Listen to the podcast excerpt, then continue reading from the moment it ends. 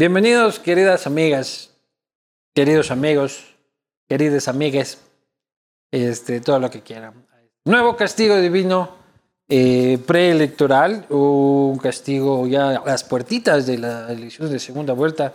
Estamos a la vueltita, a la vueltita, se empieza a calentar el ambiente y venimos a discutir de muchas cosas, pero también principalmente de política. Quiero agradecer marcas e instituciones que permiten que esto suceda. Cooperativa Andalucía, muchas gracias. 50 años en el mercado, una de las principales y más solventes cooperativas del país. Acuarela de Uribe Schwarzkopf que se levanta en Cumbayá. Aceite Rica Palma, fría tus machistas, este, con aceite Rica Palma. Seguros Confianza, muchísimas gracias por confiar en este espacio. Vino Navarro Correa, el Correa que no intoxica. Cerveza Latitud 0, 100% Moslaca, que la tengo en cambio por acá. Este, también, ahora en marzo, si estás buscando auditores externos, no dudes con Ecovis y tendrás este, tus informes siempre a tiempo, de manera personalizada. Ecovis.com.es anda donde los expertos. Videos Oriental también en sus eh, presentación de rapidito en vaso ecoamigable a 75 centavos, tapa amarilla, una delicia.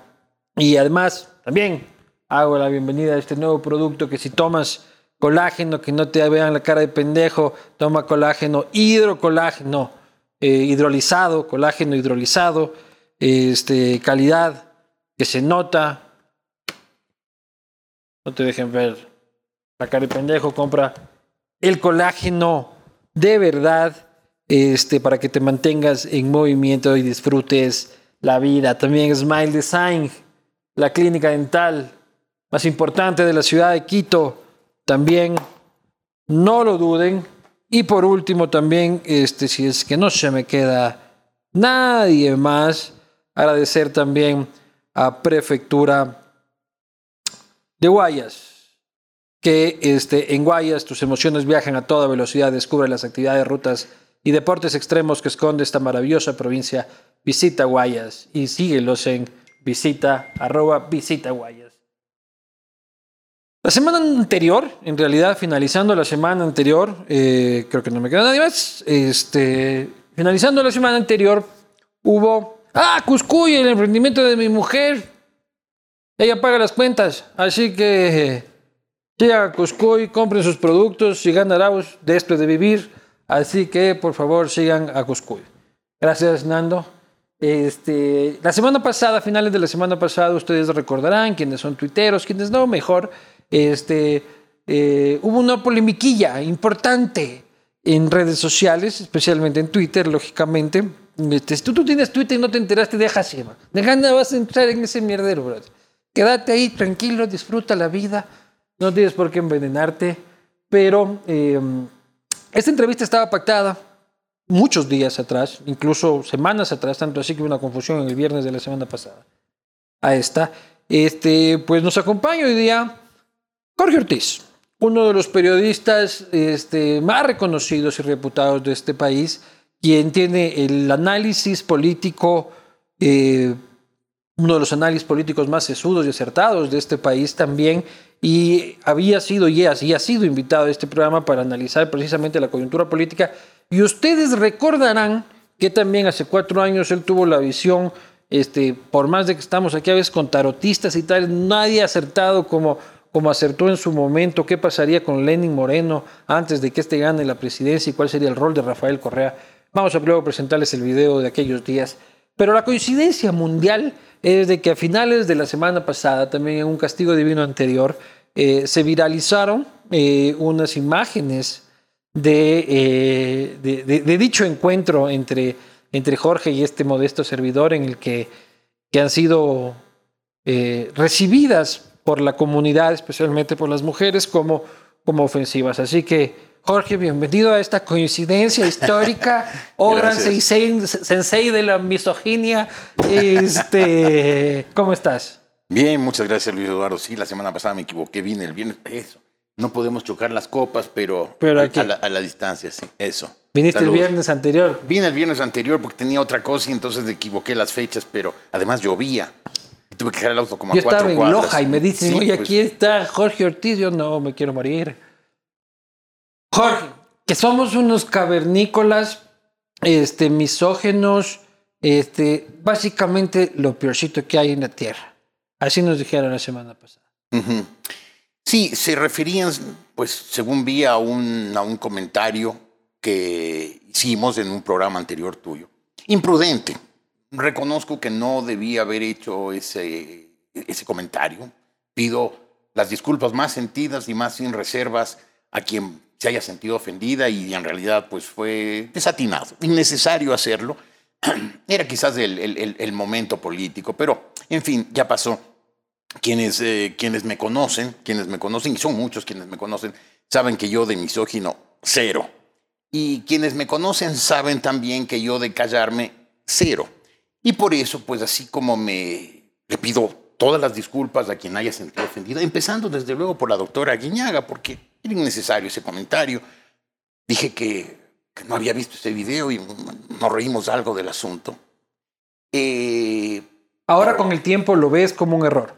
Sí, innecesario. Sobre todo podríamos haber hablado otras cosas. La señora Guiñaga tiene en su historia política eh, temas verdaderamente graves, como unas losas en la Contraloría por muchos millones de dólares, eh, como para preocuparnos de ese, de ese video que además, insisto, ni siquiera lo vi. Pero eh, por eso le pido disculpas a la doctora, a la doctora Guiñaga.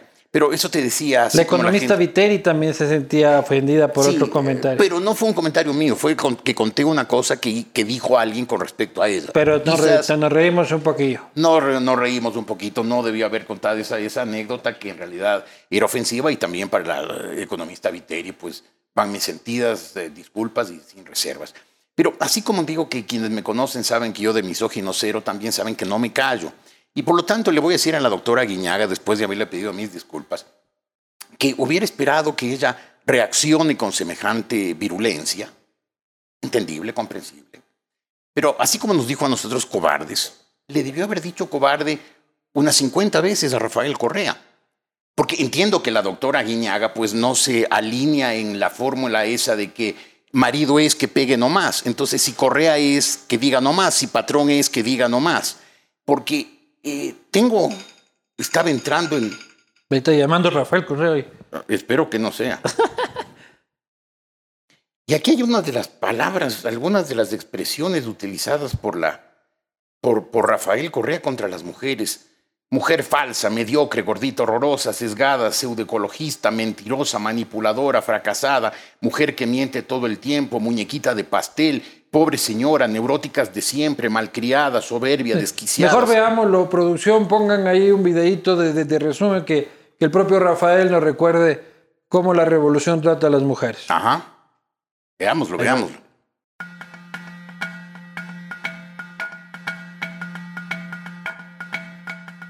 Esta semana se celebró el Día de la Mujer y el gobierno de la 35 hizo un lindo evento para celebrar el Día Internacional de la Mujer e invitarlas a todas a votar todito 35.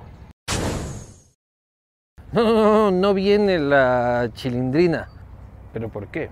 ¿Qué te hicieron este par de dos? Bueno, pero en realidad ese par de ambitos no le hicieron nada a la chilindrina, pero María Antonieta de las Nieves en realidad tuvo suerte, porque según un informe del Observatorio de Medios del Ecuador, solo en las sabatinas de entre 2013 y 2015 existieron 95 agresiones a mujeres. Era la piragua de Guillermo Trujillo, era la piragua, era la piragua. Y con ustedes, el top 10 de las mujeres más agredidas en Sabatinas. En el puesto número 10, María Paula Romo con 4 agresiones.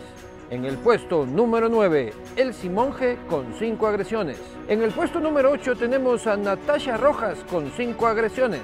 En el puesto número 7, Marta Roldós, 6 agresiones. En el sexto lugar encontramos a Esperanza Martínez, 6 agresiones. En quinto lugar, Tania Tinoco, con 6 agresiones. En el cuarto lugar, María Josefa Coronel, con nueve agresiones. El tercer puesto es para Mary Zamora, con nueve agresiones. En segundo lugar, Lourdes Tibán, 11 agresiones. Y con ustedes la mujer más agredida en Sabatinas, Cintia Viteri, con 12 agresiones. ¿Pero qué son las agresiones? Son joyitas como estas. Y lo que pasa es que Cintia no sabe pues nada de economía. Entonces cuando me preguntan, le esta señora tiene, que no hable economía, o sea, queda mal, que hable cualquier cosa. Que hable, por ejemplo, de maquillaje refiriéndome a ella. O esta joya. Nunca ha sido muy inteligente Tania Tinoco, pero nunca ha sido muy inteligente ni simpática, pero bueno.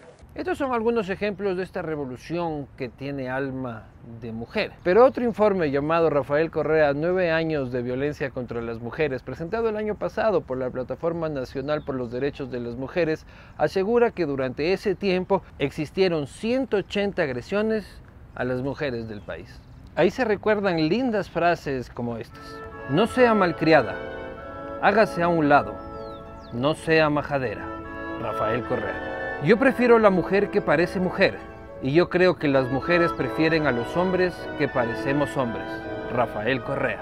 Ciertas feministas fundamentalistas proponen igualdad toda. Yo no puedo dar de lactar, pues. Rafael Correa. Yo no sé si la equidad de género ha mejorado la democracia.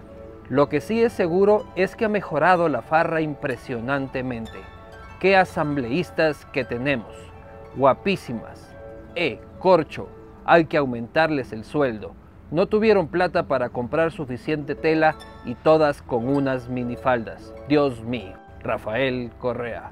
Cuánto romance, cuánta educación, cuánta cultura. Y por eso ahora el aparato de propaganda nos dice... Oh, oh, aunque te vas, nunca te voy a olvidar. Oh, oh, nunca te voy a olvidar. Simón, ahí nos vemos mejor. Y así es más o menos, este... Es verdad, existe este doble estándar, pero eso, eso tampoco justifica, y ahora voy a hablar por, por, por, por, por mí también, porque este, luego de putearlo a Jorge, se vinieron a putearme a mí, candela mucho más a mí que a ti, porque vos tienes la ventaja de no tener Twitter. Esa es Claro, una es estrategia, un- es una estrategia para... Es un gesto de sabiduría. Claro, yo algún día quisiera tener esa sabiduría. Eh, y yo también luego ofrecí disculpas, yo luego respondía al mensaje de, de, Aguiñaga con, con, argumentación política, porque me parecía que, que por ahí... eh, yo, vi el video y, la queja de Aguiñaga como una estrategia política que lo terminó siendo, creo yo, porque te remata con este, una solidaridad y un abrazo del candidato Arauz para, pa- para lograr una victimización y una empatía generalizada, pero eso no quita de que sí, los comentarios fueron desatinados, cuando lo hicimos este, en su momento no, no parecía, la audiencia en el bar este, tampoco lo recibió mal eh, aquella noche. Y una vez más ofrezco disculpas no solo a la doctora Guinaga, sino a toda mujer y hombre también que se haya sentido ofendido por ese comentario, por cualquier otro comentario, este es un modesto y sencillo este, comunicador que seguramente comete no ese, sino muchísimos errores a lo largo, a, a lo y- largo de y- su y carrera. yo, y yo también, seguramente he cometido muchísimos. Y por eso quiero también pedirles disculpas a todas las, eh, a todas las asambleístas que fueron eh, ofendidas muy duramente por el presidente de la República de entonces, cuando dijo, no, si yo, no, que yo no sé si la equidad de género mejora la democracia. Lo que sí sé es seguro que ha mejorado la farra de manera impresionante. Me contaron unas piernas y unas minifaldas impresionantes, guapísimas las asambleístas. Creo que entre estas asambleístas estaba también la doctora Guiñaga. en ese tiempo era sumisa. era sumisa. Claro, y, y- y no, claro, por eso me preocupa que haya caído en la fórmula esa de patrón es pegue nomás o marido es pegue nomás, porque cuando, le, cuando Rafael Correa decía estas cosas de ella, como que le parecían bien, se reía, le aplaudía, nunca le dijo nada y ahora en vísperas de las elecciones saca ese video. Así es que mis disculpas, doctora Guiñaga, y mis felicitaciones por su habilidad política para usar ese video justo cuando le conviene y hacer olvidar a tanta gente todas las expresiones duras contra usted que dijo Rafael Correa y contra muchas mujeres. Y usted se las tragó sin decirle una palabra. En fin, habilidad política, pero también Sí, yo el- también en el- piqué en- ahí como pendejo. en el evangelio, ahí- en el evangelio hay las palabras exactas. Mateo dice, tomando palabras de Cristo, por supuesto, dice, hipócritas, cínicos, sepulcros blanqueados. Pero- a mí me suena algo así, a mí me suena algo así. Pero más allá de ella, yo también lo que vi, Jorge, fue una indignación justificada de muchas mujeres y hombres, Sí, lógicamente, este, pero también un puritanismo este, generalizado en las redes sociales, este, unos rectores de la moral pública eh, que, que se multiplicaban eh, como el maná ayer y, y la semana pasada en, en, en redes sociales. Esta nota también de, ¿siempre ha sido así o es una cuestión de las redes sociales? Bueno, no tengo la mejor de las opiniones de las redes sociales, por eso las evito. Creo que lamentablemente el mundo de hoy eh, ha caído en lo que Mario Vargas Llosa definía como la civilización del espectáculo. Nos quedamos en la forma, en la apariencia, en las luces y no vamos a lo profundo. Es evidente que hoy un tratado, un tratado de filosofía o de teología o un libro de historia eh, hecho a lo largo de años con mucha reflexión, con Cero mucha investigación, cero trascendencia. Y un meme que tenga un poquito de gracia explota. Pero cuando alguien la Pero cagaba, eso- cuando alguien la cagaba en medios hace 20 años, este se armaban escándalos o Sí. pero cómo se multiplicaba el escándalo. Yo digo porque ahora un tweet ya está mil compartidos, ya te odia todo el mundo. Este, pero antes cómo Muchísimo menos, por supuesto. Pero la, la forma de expresarse de la gente más eh, indignada, más eh, extrovertida eran las paredes, ¿no? Te insultaban ahí en las paredes alguna cosa. y ponían alguna vez este Ortiz Vales Paloma o alguna Eh, cosa no así. tanto como eso, no, pero te ponían, por ejemplo, no sé, cualquier cosa, Ortiz vendido, Ortiz traidor, Ortiz cualquier cosa. Eh, Y cuando ves esos grafitis, cuando vi esos grafitis, ¿qué reacción tenías? generalmente decía, bueno, ¿y, y por qué esto? Porque yo creo, seguramente también en esto estoy equivocado, pero yo creo que siempre he actuado de buena fe como periodista. Nunca he defendido intereses torcidos, intereses ocultos, nunca he, he- recibido un centavo por fuera de mi salario, que siempre además han sido salarios bastante modestos, y he vivido de eso. Eh, por suerte me gusta la austeridad, soy un hombre de vida austera. Y entonces decía, ¿por qué interpretan malas cosas y por qué tratan de distorsionar una labor en que uno puede equivocarse? Pero, pero, pero no para que lo insulten de esa manera que le, que le quieran descalificar en lo personal, ¿no?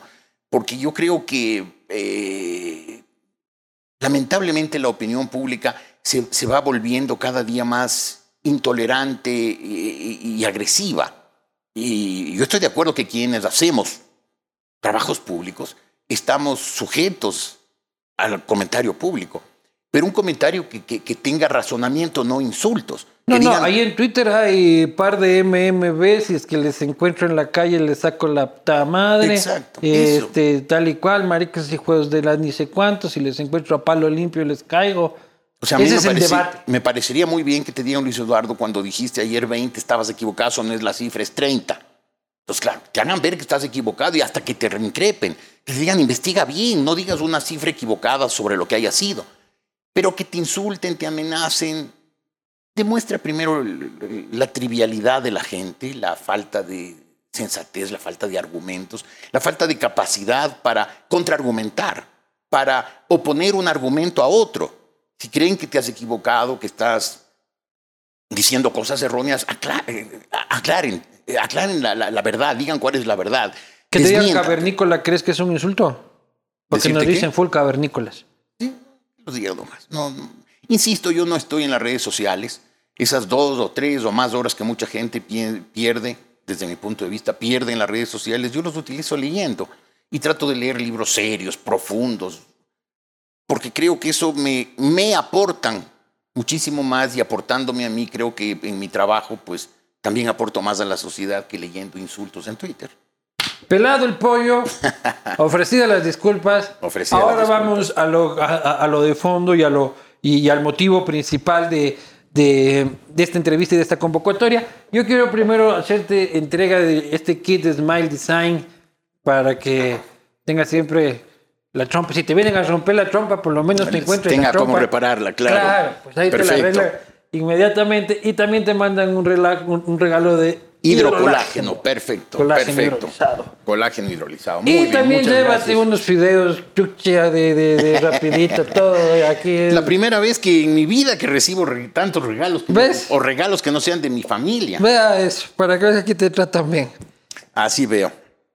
Superado este tema, este, y antes de entrar eh, al tema de la segunda vuelta, eh, al finalizar también la semana pasada, Jorge, eh, este medio de comunicación publicó también algo que parece ya ser la última estocada final a un gobierno este, moribundo, eh, que ya trata a- eh, de arrastrarse hasta el 24 de mayo, como sea, y es el tema de las vacunas, de las vacunas VIP.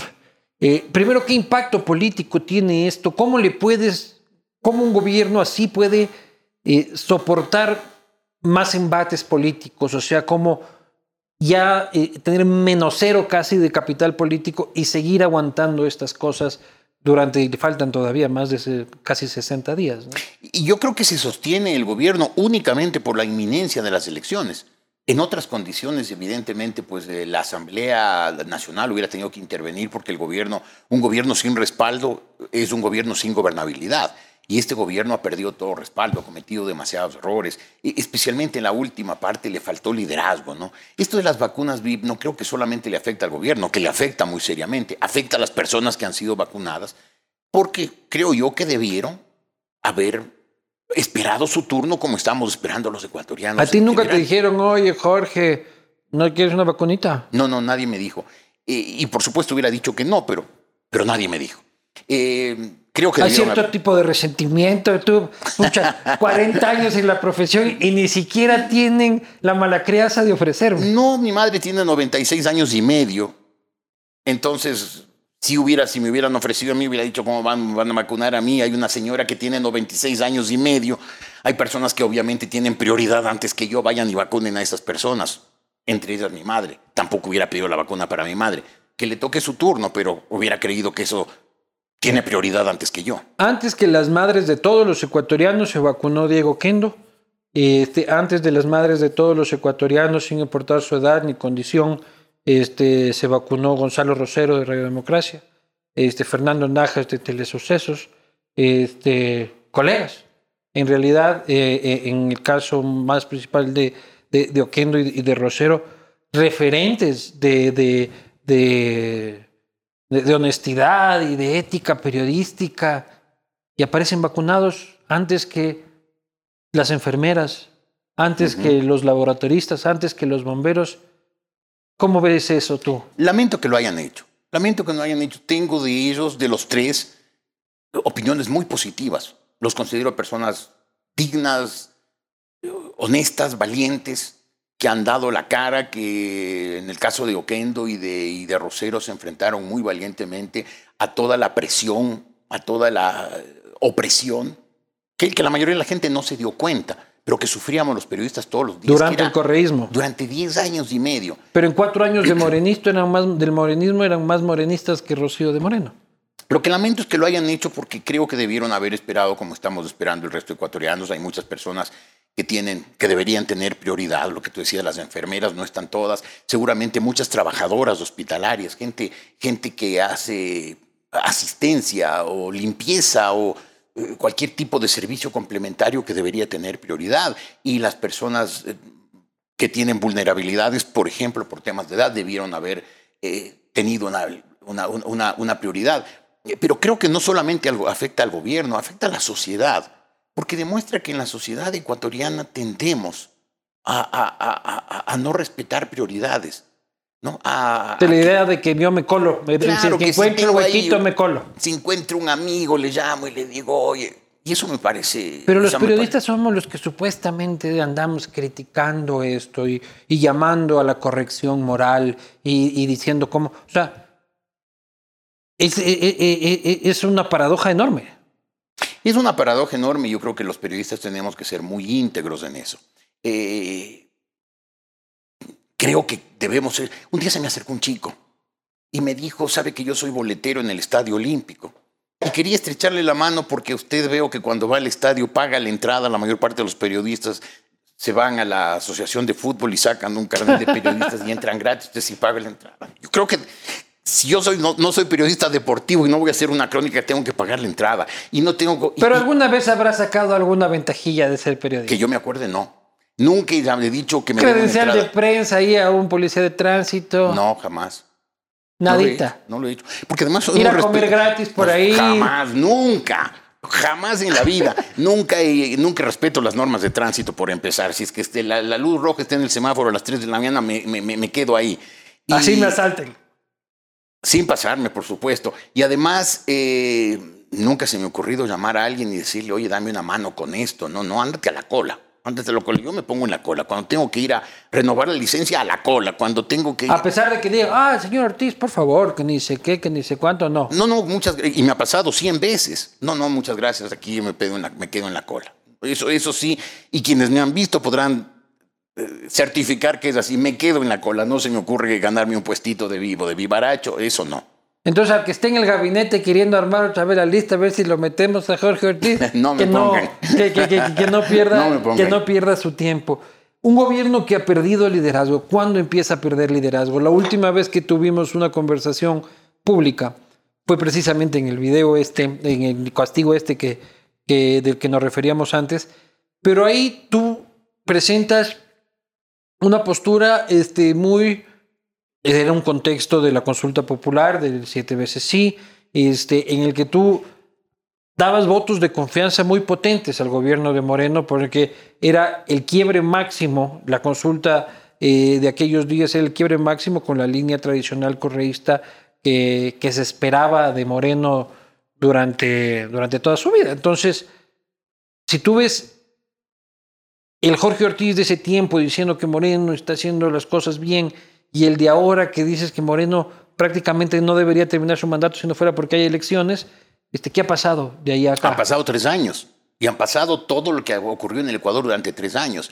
Es decir, eh, cuando, cuando hablábamos antes de la elección presidencial anterior, yo te decía, gane quien gane la siguiente elección, el jefe de la oposición va a ser Correa. Él quiere volver como líder de la oposición, aunque fuera, aunque fuera Moreno. Y en efecto así ocurrió. Porque claro, Correa lo puso ahí a Moreno pensando que él iba a seguir mandando y que iba a hacer los correctivos en la economía necesarios para que él pueda volver ya con la economía saneada, la economía que él había maltratado tanto. Desperdició la mayor oportunidad que el Ecuador ha tenido en su historia de tener una economía sólida, menos vulnerable, menos dependiente de las materias primas y Correa desperdició esa oportunidad. O sea, como gestor, Correa pésimo, pésimo, pero además endeudó el país, multiplicó por seis la deuda, de, la deuda ecuatoriana, o sea, como gestor, como, como ejecutor, como ejecutivo, pésimo Correa. Eh, y además puso a un hombre para que sea su, su, su recadero. Y de pronto Moreno se revela y dice, no, me eligieron a mí, yo soy el presidente de la República. Y empieza a cambiar las cosas. Vamos a ver qué decía Jorge antes de las elecciones del 2017, cuando Moreno estaba en la tarima con Glass y, y era la continuación de la revolución y Moreno decía, este, Rafael Correa es el mejor presidente de la historia del Ecuador y lo comparaba incluso con el viejo luchador eh, Eloy Alfaro. Vamos a ver qué decía Jorge en ese tiempo que escandalizó al país luego cuando se volvió este, verdad. Y si me das un minuto, te voy a contar cuál es mi teoría. Dos minutos tienes. Mi teoría, dos mil gracias. Mi teoría, mi teoría es que Rafael Correa, después de haber sido 10 años emperador, esta teoría la, la- la- la- la he dicho unas pocas veces y me dicen, no, ya se te fue la mano, verás. Correa no se va a aguantar después de haber sido 10 años de emperador, no se va a aguantar mucho tiempo en Bélgica siendo un don nadie. Un don nadie porque además ha demostrado estos años que académicamente es un hombre muy poco dotado. Mediocre, mediocre. Mediocre, mediocre, exactamente. Sí, de cultura de Wikipedia, ¿no? Uy, y, y- y- y sí. Del Rincón del Vago. Del Rincón del Vago. Ese es el vicepresidente. El otro ya subió un latoso, poquito, otro es de Wikipedia. latoso, mentiroso, e- exagerado, labioso. Bueno, él en Europa no va a ser nadie. Se conseguirá, porque ya no va a tener a la diplomacia ecuatoriana puesta a conseguirle doctorados honoris causa. Entonces ya no va a tener quien le consiga conferencias en universidades. Va a estar como diablo en botella. Va a estar como diablo en botella, no se va a aguantar a sí mismo. Con un cartel en el metro así, acepto honoris causa alguna cosa así. Y en la, y en la, y en- ni, en la, ni en la casa lo van a aguantar al tipo. Aguantarse cuatro años en condición de don nadie en Bélgica no va a poder. Entonces yo tengo la teoría de que Rafael Correa, sea quien fuere el presidente, sea quien fuere el presidente, va a tratar de convertirse en líder de la oposición rápidamente. Una oposición desestabilizadora. Puede volverse el Uribe de Santos. Peor todavía, porque... sea, dices la- que puede volverse oposición del propio Moreno. Por supuesto que sí. Por- no es que puede, creo que ese es su plan. ¿Ves? Si es es que- la primera si- vez que escucho ese plan macabro. Exacto. Em, Satánico. Satánico. Ah, Satánico, endiablado, endemoniado. Claro. Sí, sí.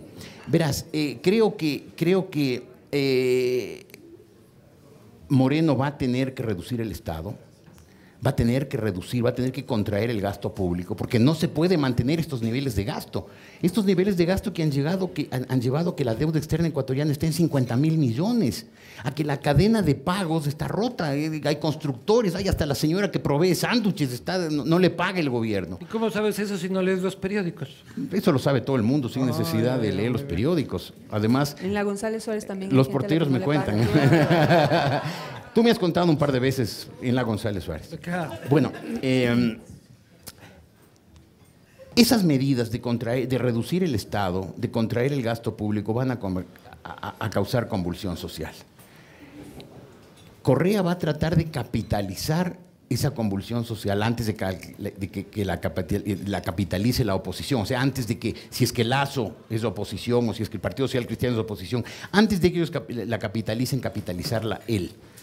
Y tratar de aplicarnos la fórmula Fabián Alarcón, cuando lo, lo derrocaron a Bucaram. Abdalá Bucaram, a quien nombraran presidente, que lo nombraron a Fabián Alarcón, debía haber completado constitucionalmente un periodo de cuatro años.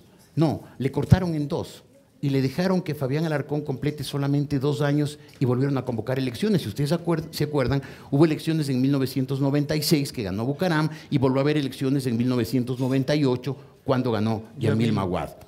Yo creo que la estrategia de Correa es capitalizar esa oposición que va a surgir por la convulsión social que generaría un gobierno de Moreno, que además va a entrar desprestigiado con una imagen de, de- de- continuador de un proceso Hasta de fraude. y, y hasta de fraude, y de un proceso ya fallido.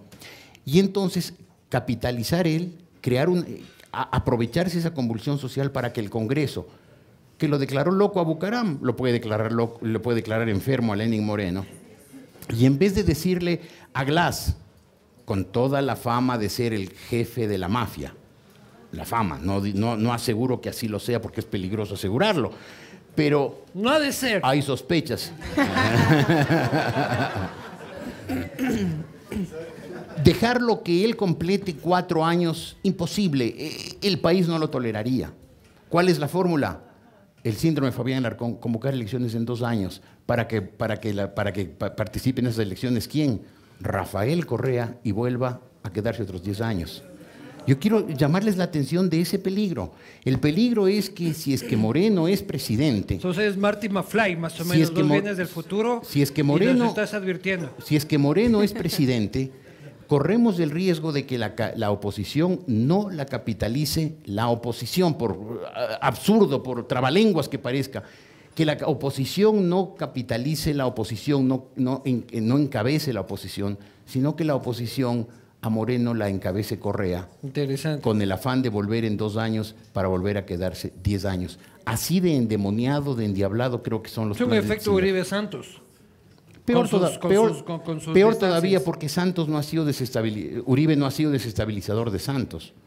Ah. Correa creo que sí trataría de ser desestabilizador de Moreno. Y pasó exactamente lo que dijiste que iba a pasar. Claro, me pareció que lo que hacía eh, Moreno era un gesto histórico, era un quiebre muy importante de una persona de la que el país no esperaba que hiciera ese quiebre. Esperaba que fuera un continuador de la política de Correa. ¿Y por qué, por, por qué se vira? A ver, yo creo que, yo creo que, Correa, eh, que, que Moreno, eh, primero nunca fue un hombre de izquierda. Yo lo conocí, había tratado con él. Pero no era del MIR y la pendejadir. Creo que, creo, pero creo que no creo que no era parte de esa convicción ideológica. No Yo era las- novelero de izquierda, dices tú. No sé, yo las veces que conversé con él Le gustaba ir a tocar guitarra, Silvio Rodríguez, un buen y, roncito. y nunca le oí cuando hablábamos de política ninguna, mm, no lo vi como un hombre de izquierda. Cuando hablabas, ¿dónde? éramos, él, él jugaba tenis, yo jugaba tenis y así como pues uno coincide y obviamente nunca jugué tenis con él, pero, pero coincidimos muchas veces después de un partido, él estaba por aquí. En las duchas, ahí. Tal vez. Y, y nunca, le not- nunca le noté en esa línea. Creo además que él acumuló resentimientos durante el gobierno de Correa. Creo que acumuló resentimientos porque era evidente que Correa lo menospreciaba y lo maltrataba y que lo puso a él de candidato por, solamente por dos motivos. Primero, porque pensó que él no iba a ser capaz de rebelarse, que era el más sumiso de todos. Y en segundo lugar, lo puso a él porque Moreno había logrado como vicepresidente conseguir cierta adhesión y que podía tener los votos que a Correa le faltaban para tener el 51% y que era inevitable que fuera Moreno porque él también tenía su pequeño capital propio. Eh, Entonces lo que hizo Moreno al romper con Correa, al sacar de eso, porque además se vio que el modelo socialismo del siglo XXI era inviable. Pero Moreno siempre supo que lo iba a traicionar. Y yo me O, imagino o fuese sí. que dándose cuenta que ya diciendo esta huevada no es como decían, que la mesa servida, que tal No lo sé, Luis Eduardo. Yo supongo que sí. Yo supongo que él como vicepresidente ya se dio cuenta que el modelo del socialismo 20 del siglo XXI es gastar, gastar y gastar. Él ya estaba de infiltrado en la campaña, no, básicamente. No, no, no. Yo creo que él entró en la campaña con, con, con, con, con Correa convencido. Pero cuando pasan dos, tres, cuatro años y ves que ese modelo lo único que hace es gastar la plata, que no genera eficiencia productiva, que no tiene tratados de libre comercio, que no inserta el Ecuador en los mercados, que lo que hace es gastar y gastar y gastar, que no crea una economía productiva con todo ese dinero, sino que genera, que crea consumo con toda la apariencia de prosperidad que genera el consumo, él se da cuenta que ese modelo no servía y que además las posiciones en, en política internacional eran absurdas. Que decir, como dijo Correa, que cuando le preguntaron cuánto le pondría sobre 10 al gobierno de Venezuela, él dice sobre 10, 11. Es decir, nadie en sus cabales, nadie que no sea un fanático loco, enseguecido por la ideología, puede decir que el gobierno de Venezuela merece 11 sobre 10. Correcto, pero yo digo, la people que está viendo esto y dice, ya Moreno dijo, "E- ese modelo de Correa no, no, no funciona, este, lo voy a cambiar. Y la gente hoy está más pobre. Pero no el por- país está más no por el modelo. estancado. no por el modelo.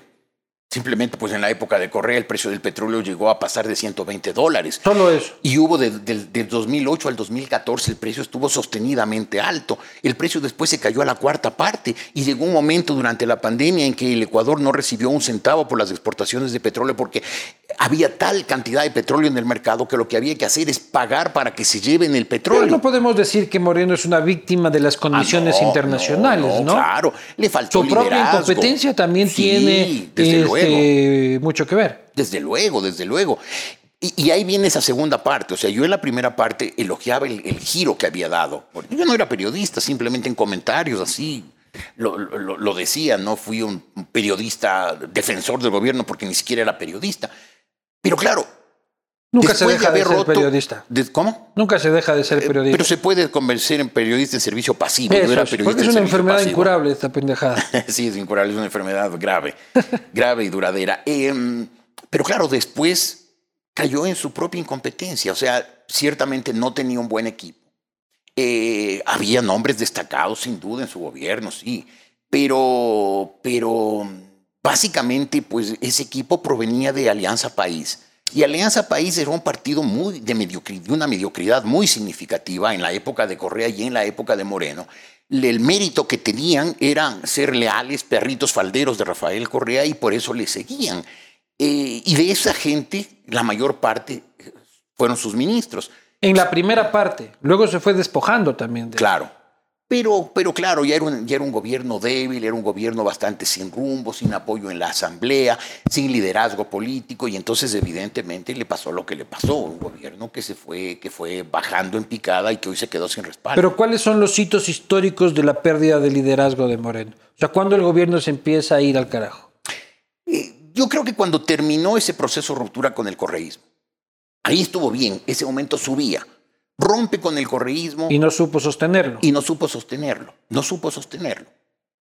No supo adop- adoptar las medidas para que, habiendo superado ese modelo, fallido aquí y en todas partes del socialismo del siglo XXI, implante un modelo más eficiente, más productivo. No, no terminó de adoptar una economía liberal. En el mundo, pues hoy ya no se discute la eficiencia de, las economía, de la economía liberal. Muy superior en toda la economía socialista. Incluso países como Vietnam y como China, países gobernados por el Partido Comunista, adoptaron modelos de mercado para sus economías. En el Uruguay, que ha tenido o que tuvo hasta Luis Lacalle presidentes eh, socialistas, presidentes de izquierda, tuvieron manejos económicos liberales. Eso debió haber hecho eh, eh, Moreno, pero no llegó a hacer esa transformación. Se quedó a medio camino porque sintió que le faltaba mando y era evidente que no tenía liderazgo. Por falta de para- liderazgo. Claro. Pero él, él cedía a los liderazgos. En un momento en el que la presidenta de este país era María Paula Romo, yo creo Es que Moreno se levanta a media mañana a tomar una empanadita, este, pero los que tomaban realmente las decisiones, y te lo digo porque dentro del gabinete me decían, nosotros tenemos dos gabinetes, uno para el hueveo, que es empanadita, cafecito, malos chistes del presidente, y luego pasábamos a un gabinete real con Juan Sebastián Roldán para trabajar. Claro. Lo que pasa es que los liderazgos no se ceden, ¿no? El general, el general de Gaulle, que llegó a ser pues la encarnación de la Francia libre, él decía, el gobierno gobierna, yo me preocupo de la historia. O sea, ¿qué hacía él? Trazaba las grandes líneas generales y les decía, ahora apliquen. Un liderazgo no puede decir, bueno, maneja tú, gobierna tú, yo te dejo. No, no, tiene que tomar las decisiones y decirles a sus funcionarios, desde el primer ministro en el caso francés hasta los ministros en, en nuestro caso, decirles, apliquen estas líneas maestras de política. Ahí, ahí, ahí, fue lo que, lo que hubo un vacío. ¿Y cómo va a recordar la historia Moreno? Creo que más Si tú benévola- tienes que escribir un libro de historia, ¿cómo, cómo? No, si tuviera que escribir un libro de historia sobre esta época, esperaría 20 años cuando ya seguramente estaría, estaré muerto. Pero, pero si no tuviera la edad que tengo y pudiera esperar 20 años o 25 para esperar, seguramente... eh, ¿Por qué hay que esperar para escribir historia? porque las cosas hay que dejar que se, que se, Que se asienten que un se asienten. Que hay, hay, hay famosos, y perdóname que, haga estas menciones constantes, pero una vez le preguntaron al primer ministro de, la China, Zhou Enlai, en la época en que él era uno de los hombres fuertes del gobierno chino, le preguntaron justamente cuando se cumplían 200 años de la Revolución Francesa, le preguntaron qué opina usted de la Revolución Francesa y él dijo todavía es, demasiado pronto como para eh, llegar a una conclusión definitiva. Claro, hay que dejar que las cosas se asienten, ¿no? Eh, y, y yo creo que este momento, pues, eh, lo que vemos es que falta liderazgo. Creo que la, la historia será más benévola con Moreno de lo que hemos sido sus contemporáneos, porque creo que se recordará positivamente el haber roto con el correísmo, que es haber roto con un modelo que, que- que- que trataba de perpetuarse eh, y que es un modelo opresivo, represivo, Sin duda. violento. Pero su, ino- su, su ineptitud, su corrupción, también nos tienen puertas de que el correísmo pueda volver, ¿no? Claro, eso también constará en la Es historia. desde responsable del archivo del correísmo y de la reactivación del correísmo. Sí, sí, sí. Yo creo que sí. Yo creo que sí. Es decir, yo creo que esas, cuando la historia se escriba, que espero que sea después de varios años, cuando las pasiones hayan bajado, eh, hayan bajado, seguramente eh, resaltarán las dos cosas. Haber roto con el correísmo, pero no haber tenido la capacidad de liderazgo De sepultarlo. completar ese proceso y, y darle a un país un futuro sin el, sin el correísmo, que puede ser una epidemia, una plaga a muy largo plazo, si es que no, las, no es derrotada en estas elecciones. ¿Cómo ves estas elecciones? ¿Cómo ves esta segunda vuelta? Eh, muy peligrosas, muy peligrosas. Bolita de porque- cristal de Jorge Ortiz.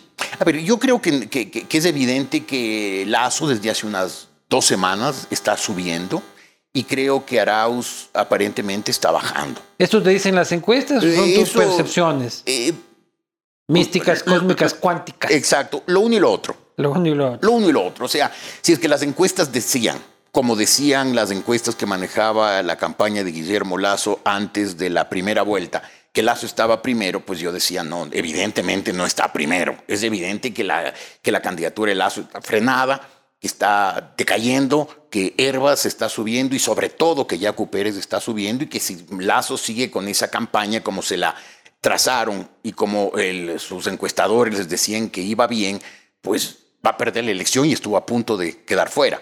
¿Hubo fraude? Eh, yo no creo. No creo. No creo que, así como creo que Yacu Pérez no logró probar un fraude esta vez, creo que el Guillermo Lazo no logró probar un fraude hace cuatro años. Si lo hubo o no lo hubo, no lo sé a ciencia cierta, pero lo que sí me parece es que no lograron ninguno de los Probarlo. dos probarlo. Eh, entonces creo que este momento, pues, ah, hubo un giro en la campaña de Lazo. Creo que eh, el, el, el, an- el- el correísmo, la adhesión, esa ciega fanática de un tercio de la población ecuatoriana hacia Correa, ya fue exprimido totalmente por Arauz. Entonces, ese 33 era, ese 32 o 30, ese tercio de la votación era su piso y su techo.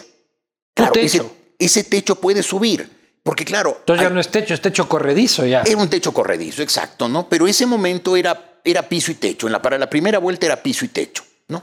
Ni podía bajar de ahí más que dos o tres puntos, ni podía subir de ahí más o tres puntos. Cuando me decían va a ganar en la primera vuelta, sí, así, podría ser, pero... Tuvo mucha gente pariendo por eso. Sí, sí, que- sí, pero no parecía probable por el correísmo, parecía que ahí estaba con el 33, con ese tercio de votantes. Claro, hay mucha gente que este momento a la hora de decidirse, Ese, ese tercio es con o sin Arauz. O sea, ponen una piedra ahí en la, en la papeleta y la piedra saca 30%. Exactamente, yo creo que sí. Porque el señor Arauz es evidente pues, que no es un gran líder, no es un hombre con, con- con gran ímpetu, con gran talento. no Tú un- tuviste la oportunidad de entrevistarlo porque aquí tiene miedo. No llega. Sí, sí, yo le pregunté, pues, él... él- ¿Cómo te aceptó? Ah, no lo sé. es un misterio nacional. a- a- habilidad de, de- de- de- de- de la productora del programa, María Fernanda Zavala, que tiene muchos años trabajando en esto y con mucha capacidad. ¿Pero qué te dijo un buen día? Jorge dijo que sí. Sí, ya me dijo que sí. Ah, qué bueno. No, hubi- no hubiera creído. El vicepresidente, el candidato a vicepresidente ya dijo que no. Pero el candidato a presidente dijo que sí, perfecto. Y te termina cortando la entrevista porque tenía que irse ni sé dónde, ¿no? que irse. Sí, bueno. Claro, es que ya habían cometido varios errores graves, ¿no? Por Durante la entrevista. Sí, sí, sí. Pues, por ejemplo, insistió en el tema de que va a sacar oro en los celu- de los celulares, que era un disparate monumental que no debió haber insistido, haber dicho me equivoqué, no, no. Me informaron mal alguna cosa, pero no insistí. Pero sobre todo cuando dijo, Eloy Alfaro es el mejor presidente que ha tenido el Ecuador y le pregunté cuándo había sido la revolución liberal y se equivocó. Y no se equivocó de mes o de año, se equivocó de siglo. Pero hay una, es que no estamos hablando, o sea, Estamos pero, pero- hablando- pero- pero- eh, no, no, pues que es 1890 y piquito. 5 de junio de y- la- 1895. 95. Y él dice siglo XX. pero, pero- el siglo XX está cinco años. A ver, si a mí me preguntas cuándo fue presidente. exquisito también, No, no, no, pobre. no, no, no. Muchacho, si me quiero- lo agarran en No, no, no, no. Si quieres ser presidente de la República, lo menos que puedes conocer la historia, lo menos que debes hacer es conocer la historia. Y si además tienes una admiración por un presidente, por lo menos debes saber Pero tú cuándo le dijiste gobernó. cuándo pues. fue presidente Eloy Alfaro. Sí. ¿Y cuál fue la primera presidencia de Eloy Alfaro? La en 1895. ¿Y la segunda? La se- eh, a ver, claro, gobernó también en la, en la en el segunda. siglo XX. Claro, pero la fecha icónica, la fecha que siempre se menciona, la fecha de la Revolución la- la Liberal, revolución. es junio de 1895 cuando Alfaro toma el poder y a partir de ahí empieza la época de la Revolución Liberal, de la primera parte de la Revolución Liberal, que termina con la muerte de Eloy Alfaro aquí en la hoguera trágica Sí. y que sigue con la segunda parte de la Revolución Liberal, que fue la etapa oligárquica en que, se, en que los supuestos liberales de los bancos guayaquileños se apoderan y se quedan con el poder hasta la Revolución Juliana de 1925. Pero, si Pero yo te por digo- cinco ariñ- por cinco añitos me no, te puedes, pobre. no te puedes equivocar por cinco años de quien crees que es el mejor presidente del Ecuador. Pues si yo te digo que el mejor Ese presidente del Ecuador es, es. Ayora o Plaza, te aseguro que te doy hasta con, con- con días cuando fueron Ya, ya, pero es presidentes. que tú eres cuasi historiador, No, pues soy tampoco, un- pues. nada más que un lector. No, no soy un historiador, hubiera querido serlo, pero no soy un Ya, historiador. ya, pero He hecho tienes una, investigación primaria. tienes una memoria que pocos tenemos este, la, la ventaja de tener. Pero bueno, ahí lo coges y, y él ahí ya se siente incómodo, ¿no? Claro, se sintió incómodo porque fue evidente que no podía cometer ese error. Si yo le preguntaba cuándo había sido presidente, lo que sea, Ayori se equivocaba. Bueno, se equivocó, no es su presidente. Pero no mi gran líder. Pero no el que él dice que es el mejor presidente. Poniéndolo por encima de Correa, quien todos los correístas fueron obligados a decir que ha sido el mejor presidente del Ecuador y ellos, mansos y borregos como son, lo han venido repitiendo sin siquiera saber la historia de la cual dicen que él ha sido el mejor presidente. Pero te parece un chico bobo, porque yo al No. principio pensaba que era un chico bobo y No. luego ya veo de que, de que no es tan bobo. No, bobo no es. Este, sino que es más bien, no sé si inteligente, más bien astuto, que es este otro tipo de inteligencia, este, casi en la línea del sabido, este, más que el inteligente, porque ha, ha logrado picar un poco la onda de la campaña y, y no, y no ha cometido más cagadas. Ya vamos, un Sí, mes y medio sin Bobo- cagadas de Arauz. Bobo no es. eh, evidentemente ha- ha adquirido el discursito, las habilidades, las mañas, las tretas del correísmo, que son muchas. Y funcionan. Y funcionan. Hay que reconocer que el correísmo es una máquina electoral muy poderosa, muy poderosa y por eso ha engañado tanta gente y por eso tiene los votos que tiene. Y, y Arauz evidentemente aprendió rápido, pero, pero tiene la capacidad para gobernar este país, este país tan complicado, en una época tan difícil. Yo tengo mis dudas y por eso no sé cuáles sean los planes del correísmo en este momento. ¿Estará pensando ahora Correa en forzar una asamblea constituyente para que esa asamblea constituyente reforme la constitución, le dé obviamente, reforme, le meta otra vez la mano a la justicia para que él quede libre de polvo y paja y poder pues, vengarse, como ya ha anunciado, de todos los que él siente que lo persiguieron? ¿O quiere que incluso esa asamblea constituyente dé por terminado el periodo de Arauz y haya una nueva convocatoria de elecciones en la que él pueda volver? No me parece una teoría descartable. Y a, lo mejor lo aquí, puso. al- Esas son las nuevas que suceden luego. A ver, la teoría es que no es descartable. Es que si es que gana el señor Arauz, el Correa le dice, ¿sabes qué, mijito? Convócame una constituyente, por favor, con estas preguntitas. Ya, papito Correa, que es la llamando. Tiene que ir a la Corte Constitucional.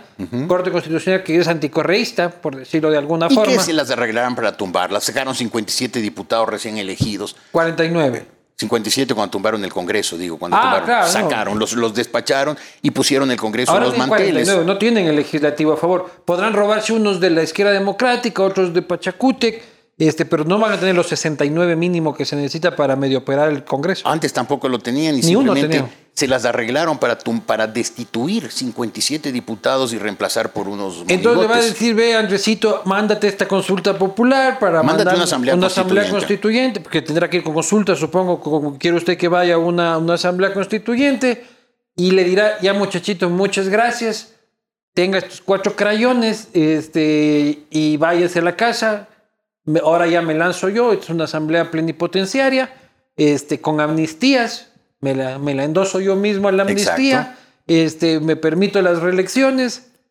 y Back to the Future, presidente Rafael Correa 2023. Ahí tienes, esa es una posibilidad muy seria. La figura, de, la, la figura del camporazo, o sea, repetir lo que hizo el doctor Héctor Cámpora con el general Perón no es descartable. Yo no sé, porque claro, Correa no ha estado aquí cuatro años, lo hemos visto energúmeno, gritando, amenazando eh, en, en las en eh, grabaciones, en la televisión, lo que sea, pero no sé cuál sea su talante, está desesperado por volver al poder, al poder directo con todos los oropeles y toda la fanfarria que ¿Lo le estás gustaba. diciendo o lo estás preguntando? Estoy preguntándome.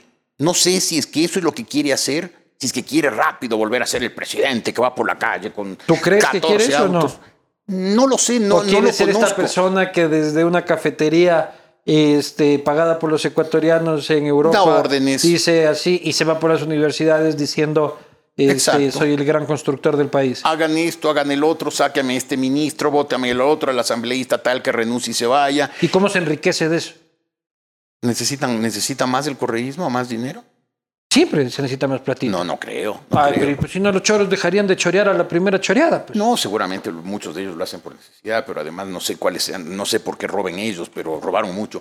Pero lo que yo creo es que, o sea, e- este momento no me atrevería a decir si es que están preparando el camporazo, es decir, que se quede unos meses Arauz diciéndole, tú eres jovencito, todavía tienes muchos años por delante, vas Ya a te llegar a ser presidente. ministro Y- también. Y, después también serás presidente, después de unos 15 años o 20 cuando yo me canse.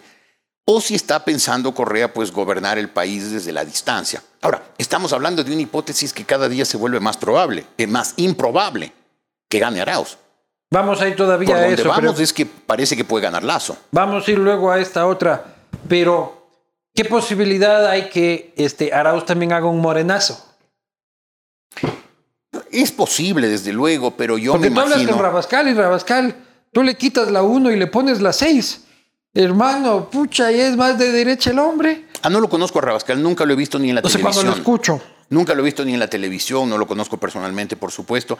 Y como dejé de ver eh, televisión hace buen rato, y sobre todo nunca vi los canales que manejaba el gobierno, que eran muchísimos los gobiernos de Correa, pues al señor Rabascal no lo, no lo, no lo he visto. Incluso hace- hasta hace pocos días, cada vez que lo mencionaba en alguna conversación decía Carrascal, que no sé por qué me salía Carrascal, porque ni siquiera me había aprendido bien el nombre, hasta que no, Rabascal, acuérdate Rabascal, ya, ya sé que es Rabascal.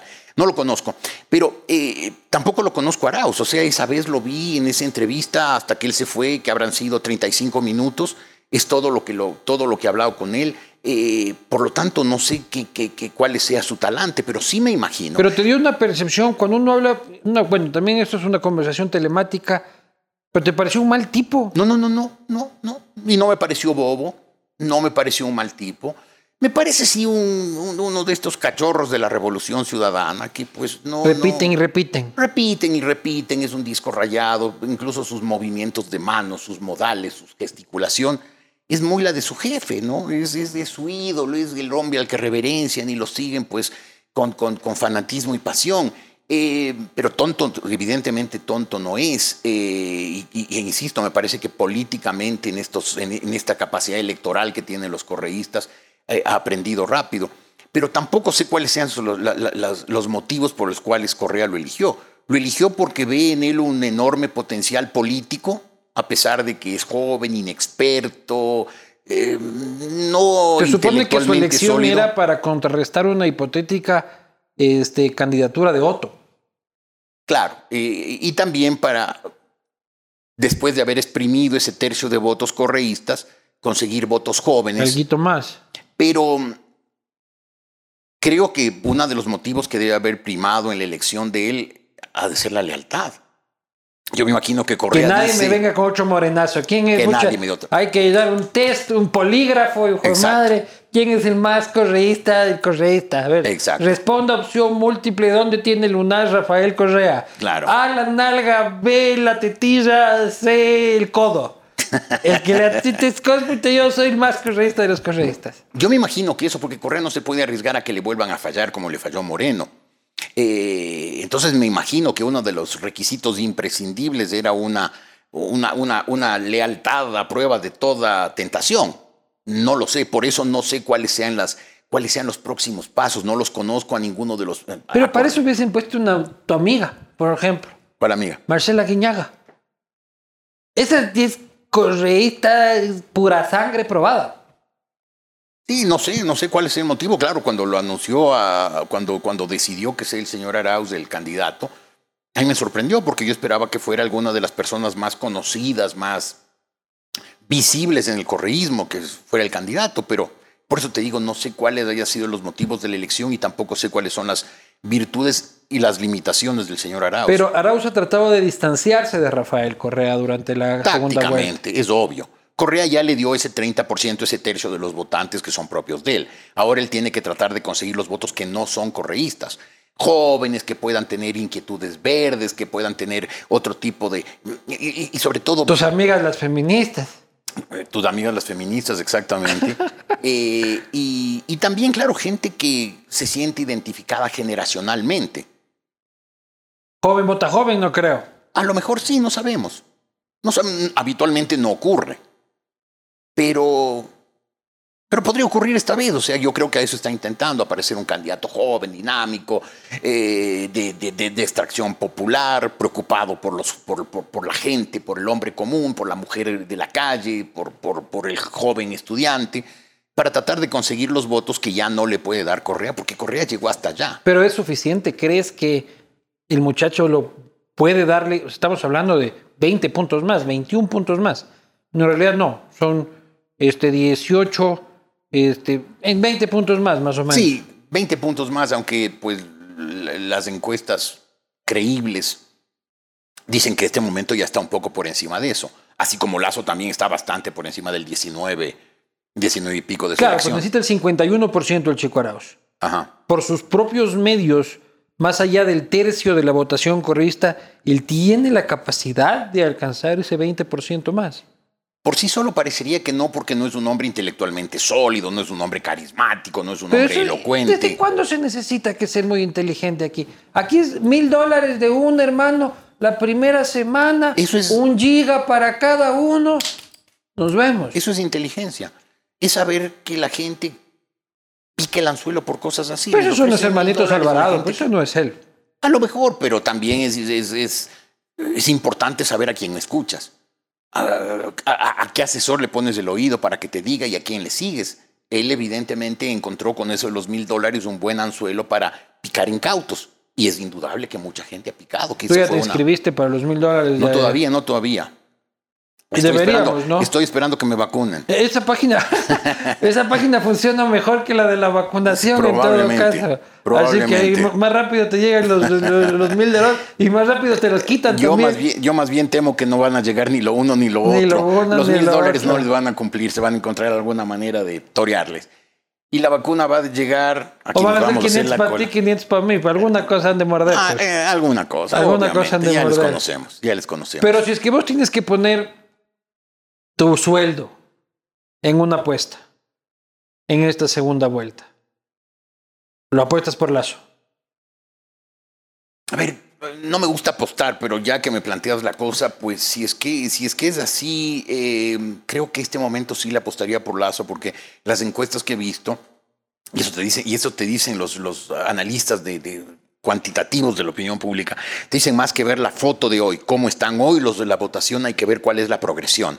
Y la progresión es que Lazo sube y que Arauz baja. Si le alcanzará a Lazo para superar a Arauz, no lo sé. Pero, Pero, las si tuviera que han hacerlo, valido carpeta, querido Jorge, también últimamente. pero es que hay una diferencia, Luis Eduardo. Eh, hay demasiados encuestadores, muchos de los cuales son chimbos. O sea, o, o trabajan para alguien y hacen un Pero trabajo Sedatos ponía propagandístico. primero al lazo en la primera vuelta. Y se equivocó rotundamente. Otra la- vez. Otra vez. Eh, pero claro, hay encuestas que uno le pone más atención porque son hechas de una manera más... ¿Hay alguna encuestadora que sea Jorge Ortiz Approve? Eh, preferiría no decirla, pero sí, yo, yo, yo, por ejemplo, bueno, Informe Confidencial era una encuestadora muy creíble. Que cometió errores, sí, son errores que no cometen normalmente las Ahora encuestadoras. en la campaña de lazo están ellos. Así, a- a- así he oído, así he oído, sí. En ellos son los que más confías. Eh, sí, sí, me parece que Y las cifras de ellos van por ahí. eh, eh, no las tengo de primera mano, pero me han comentado que sí, que hay una progresión clara de Lazo, una progresión sostenida eh, y un declive también continuado, aunque no demasiado precipitado, de Arauz y que por lo tanto, si es que las líneas de progresión en un caso, de, de regresión la otra se mantienen, para el día de la elección Lazo estará, estará arriba con unos cuantos puntos de diferencia. Bien, pero el caso de la hipotética victoria de Guillermo Lazo, si decíamos que Arauz va a tener complicaciones con una asamblea con solo 49 legisladores, Lazo llega creo que con 12 diputados. Y con un monstruo Ah, no. de casi 50 legisladores. La Sí, tiene la- jodida, pues. la tiene muy difícil, muy, muy difícil. O sea, yo creo que, que, que para Lazo eh, ganar la presidencia va a ser menos difícil que mantenerse en la presidencia, que gobernar, por, por varios motivos. Primero, porque creo, como tú dices, va a llegar con muy poco respaldo a la, a la- a- la Asamblea. En segundo lugar, porque es evidente que el señor Lazo no tiene intuición política, no es un hombre, no es un animal político, un son politicón, como decía eh, Aristóteles, ¿no? no es un hombre intuitivo en la política. Pero para eso tiene que conseguir un ministro de gobierno que lo sea, ¿no? Sí, pero ya debió haber aparecido ese ministro de gobierno. Ya en la campaña de Rodrigo Borja se veía que su estratega era. Raúl Ah, Vaca. no, Andrés, Andrés Vallejo. Andrés Vallejo. O sea, ya se veía. Y que estaba ahí César Verdú y que se veía que eran un poco los. En este caso. ¿Tú no pues, ves una cabeza política en el entorno de. No de conozco, no conozco quienes están cerca Ricardo de Lazo. Novoa, por ejemplo. He oído que está, eh, he oído dos nombres, el de, el de Ricardo Novoa y el de Juan José Pons, pero en ambos casos estamos hablando de hombres de alrededor de 70 años. No sé si tienen todavía el vigor y la fuerza, no los he visto muchos años. Eh, ¿Pero qué edad tienes tú? eso no es secreto de Estado que no lo voy a revelar. no creo que, no creo, o sea, yo creo que para Pero ser Guillermo ministro, ya con 65 años, creo, a la presidencia. Pero insisto, yo creo que el presidente de la República lo que tiene que hacer es trazar grandes líneas maestras. El ejecutor es el problema y el ejecutor tiene que estar en plena capacidad, tiene que estar, eh, en el caso de un ministro de gobierno, en una época tan complicada en que el gobierno de, de Guillermo Lazo estaría acosado desde el primer día, acosado no por gente que quiera paralizarlo, sino por gente que quiere derrumbarlo. Porque, veamos, si pierde la elección el correísmo, ¿qué futuro le espera a Correa y a su gente? Ninguno. Cuatro años más la gente ya se olvida, se olvida de Correa, cuatro años más de ausencia, perderá la imagen de invencible, se verá ya como un hombre que es vulnerable, que es derrotado, que ha perdido en las elecciones. Si pierde el 11 de abril, Correa está archivado Eh, políticamente. no archivado del todo, pero empieza ya su declinación en serio. Pues eso decíamos en la, en la consulta popular. De, no, yo no de- decía eso, yo no creía eso, yo creía que era una derrota significativa para él y un triunfo para Moreno que quería romper con Correa, pero que Correa está políticamente vivo, pero si esta vez pierde, ya ahí sí sería la cosa más seria, ¿no? Empezaría un declive, empezaría un declive, no es que estaría liquidado.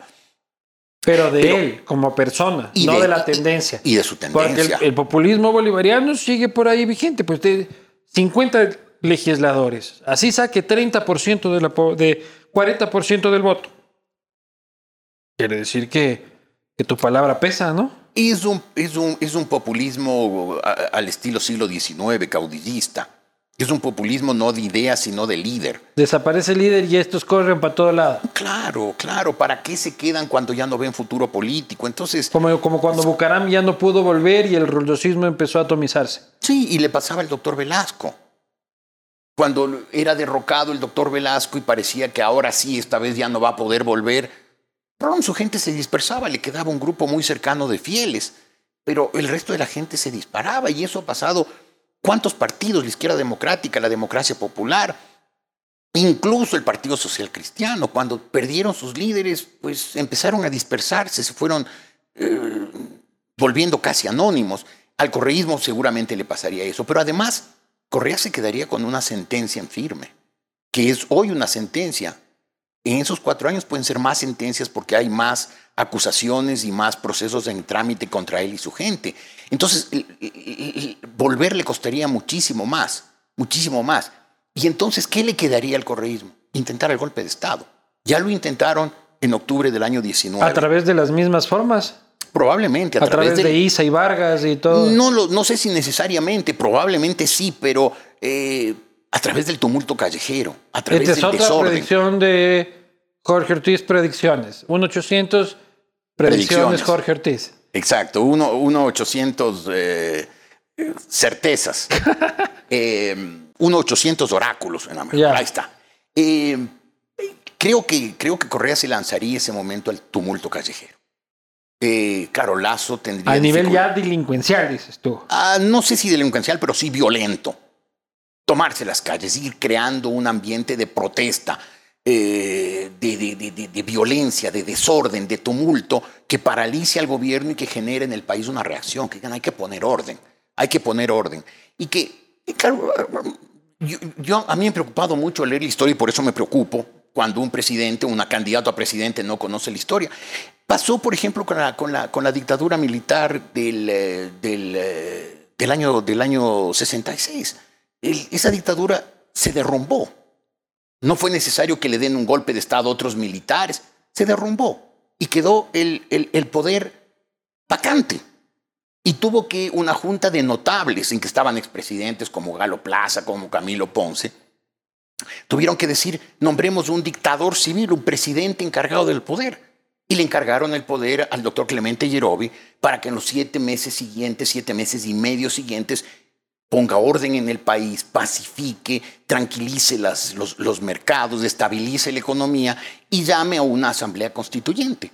Y eso fue lo que se hizo, una asamblea constituyente que lo eligió presidente al doctor Otto Arosemena, quien a su vez convocó a elecciones en el año 68. Que ganó con el su propio voto. Exacto, que ganó con su propio voto. Y en el 68 vino el doctor Velasco, que ganó la presidencia por quinta y última vez.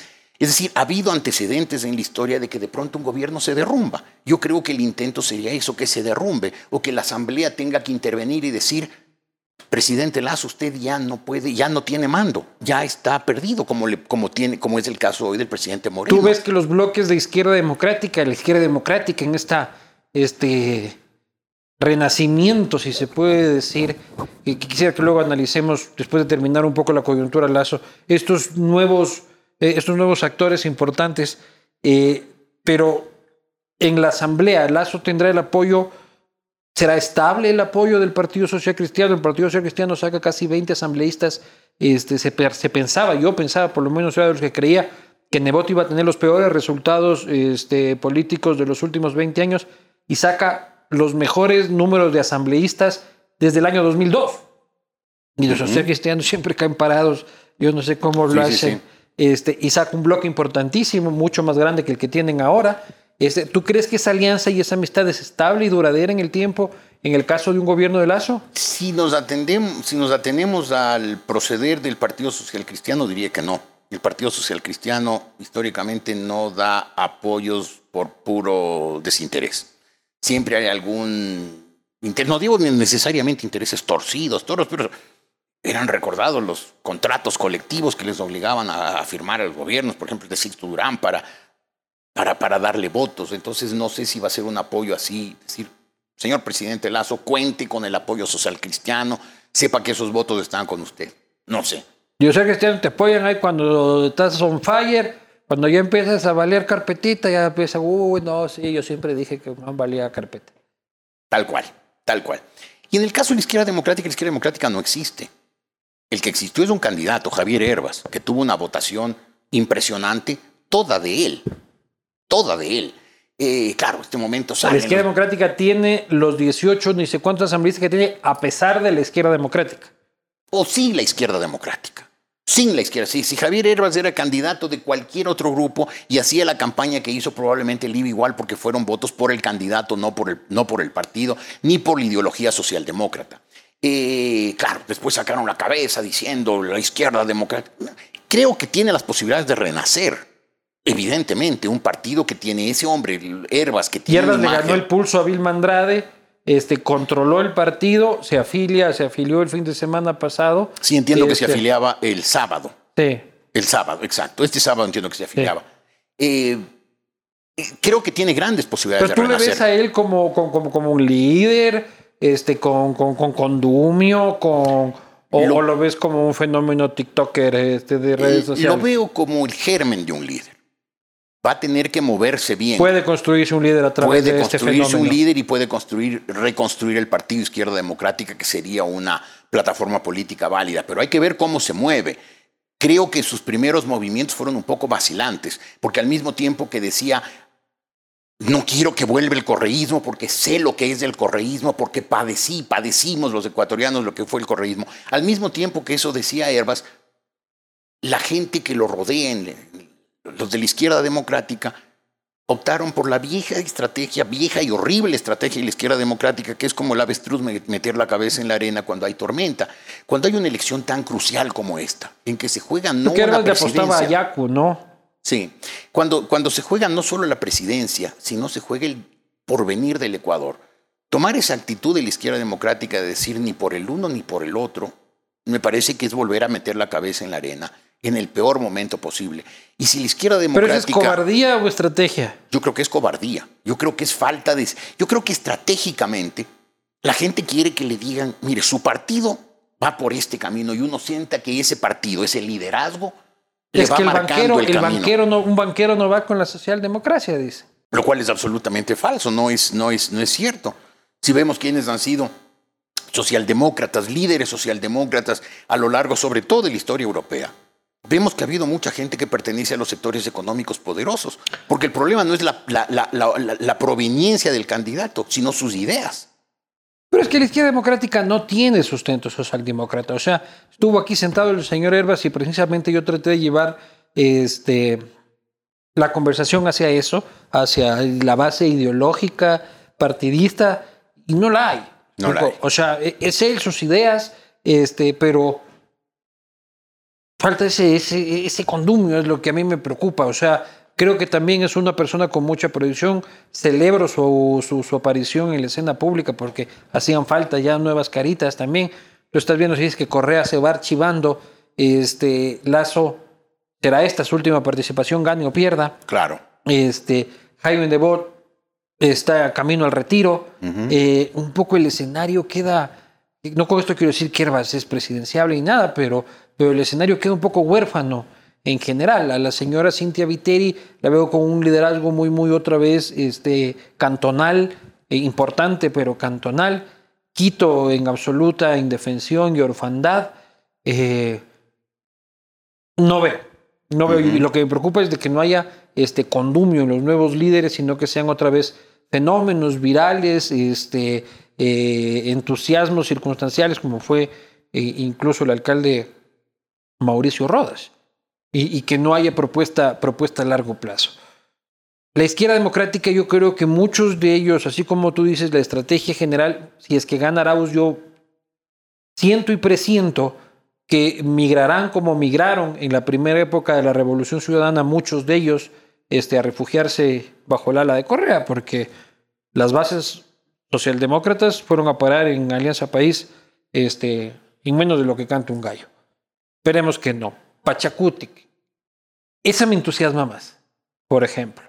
Me entusiasma más porque es, una, es un partido que tiene una base ideológica, que ha logrado este, los...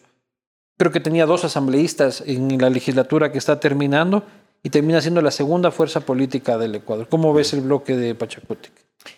Con problemas, con problemas. Y yo creo que lo mismo que te decía de Herbas puede pasar con Yacu Pérez. Va a, ver, eh, va a depender su futuro de cómo se mueva, de cómo consolide su condición, eh, su condición de líder. Eh, Yacu Pérez empezó mal, porque este alboroto que hizo sobre la elección sin haber podido demostrar fehacientemente, rotundamente que hubo un fraude, eh, creo que le quitó un poco de fuerza. Eh, creo que él tiene posibilidades, tiene capacidades, tiene talentos, tiene habilidades para reponerse.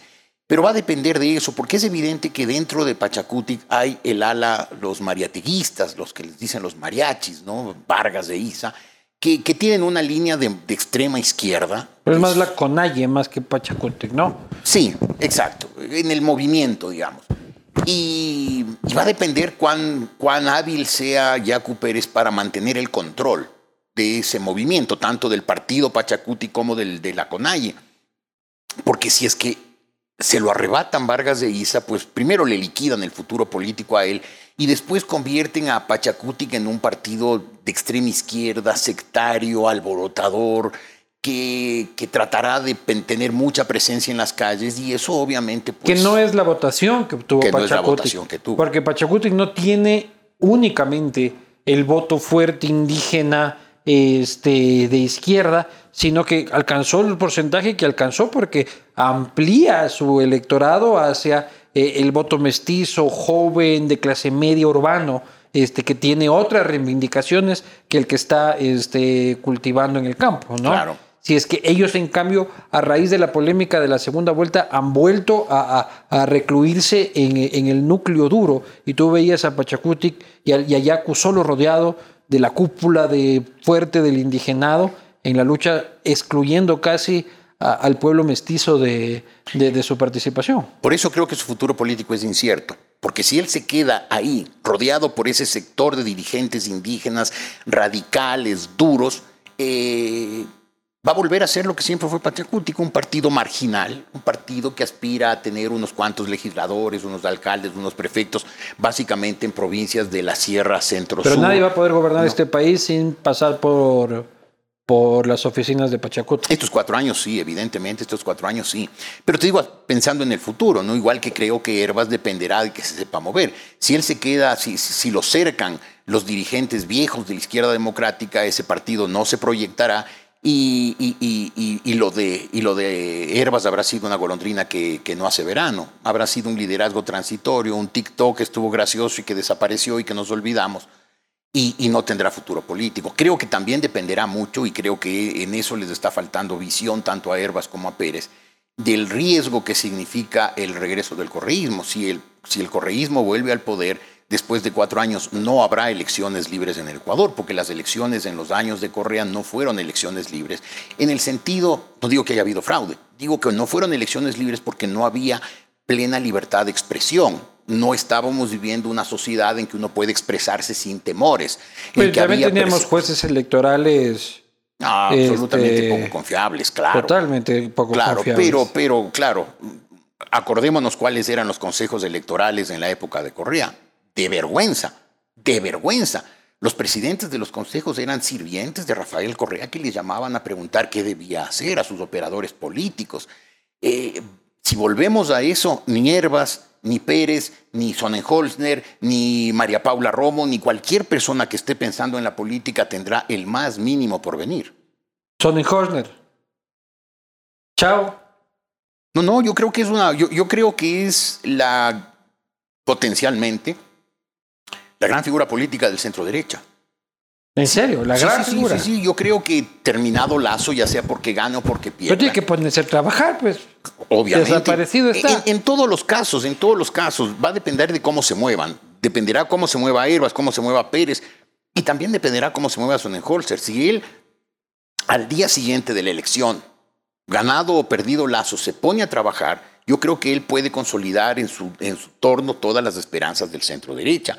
E- Este momento no hay otro. Lazo ya no estará, creo, prácticamente no existe. El Partido Social Cristiano, sin un liderazgo fuerte como fue el de Febres Cordero y después el de Nebot, irá declinando. Cintia no va a poder eh, No, no va a reemplazar ese poder. espacio. Como tú decías, creo que tiene un límite cantonal.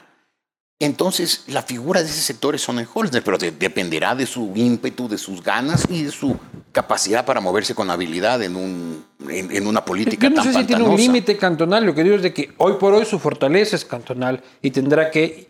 Y, y, y es en eso en lo que ha basado su fortaleza. Tendrá que ver y analizar cómo se proyecta si es que tiene intereses nacionales. Y por terminar, antes de ir a las preguntas de la gente, Jorge Quito. Esta situación en la que andamos, alcalde con grillete, alcalde allanado, prefecta con grillete. eh, yo no he visto y dicen, claro, pero es que para ti estabas mejor con Rodas, con Moncayo. Y yo digo ya la final, sí, en todo caso, porque qué tan malo debe ser Yunda que hasta Rodas parece buen alcalde. Pero esta situación, a mí me da vergüenza internacional incluso la situación en la que está Quito. ¿Cómo lo ves tú? Sí, yo también comparto plenamente tu sensación y tu vergüenza. Eh, a mí me parece que quienes vivimos en, en esta ciudad y en esta provincia tenemos que recapacitar, porque habitualmente se decía que Quito es la ciudad política, es la ciudad en que la gente está mejor informada de los temas políticos y por lo tanto suele elegir mejor. De hecho, durante gran parte de nuestra historia tuvimos muy buenos alcaldes porque elegíamos bien. Pocas veces nos equivocamos en las elecciones.